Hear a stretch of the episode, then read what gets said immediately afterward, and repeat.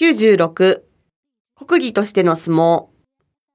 会話1、小野さん、相撲って日本ではどうしてあんなに多くの人に人気があるんですか？どういうところが魅力なのでしょうか？個人的には一瞬の技が勝負の全てを決める刹那の面白さだと思います。立ち合いのぶちかまし、瞬間のけたぐり、肩透かし、一瞬体が崩れて寄り切られたり、投げられたりするんですね。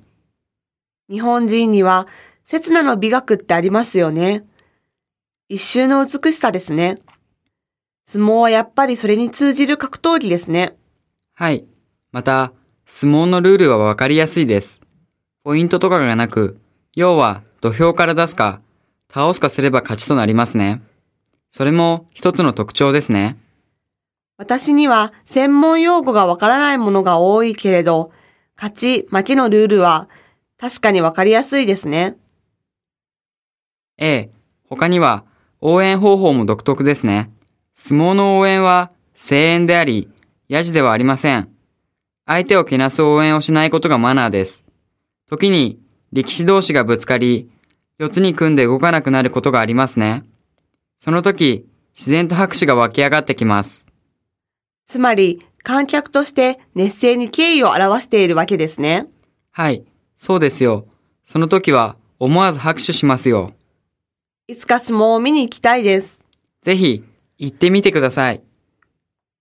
会話に。日本には伝統的なスポーツがいっぱいありますが、その中で特に相撲は今でも人気がありますね。はい。相撲は確かにスポーツの一種に属するかもしれませんが、それよりは日本の伝統芸能に近い性格があるように思います。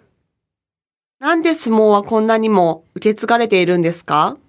ちょんまげ、ふんどし、行事の衣装、土俵入りなどは日本の伝統美そのものだと思います。じゃあ、なぜ相撲が国技なのでしょうか？人気、国民への浸透度、競技人口の多さから言ったら、間違いなく野球が国技だと思いますよ。実は1909年に初めて相撲常設館が完成した際、それが国技館と命名されました。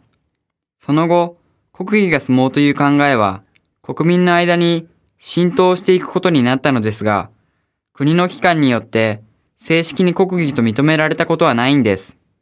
そうですか。わかりました。本当に勉強になりましたよ。どうもありがとう。いいえ、文化は面白いですよ。そうですね。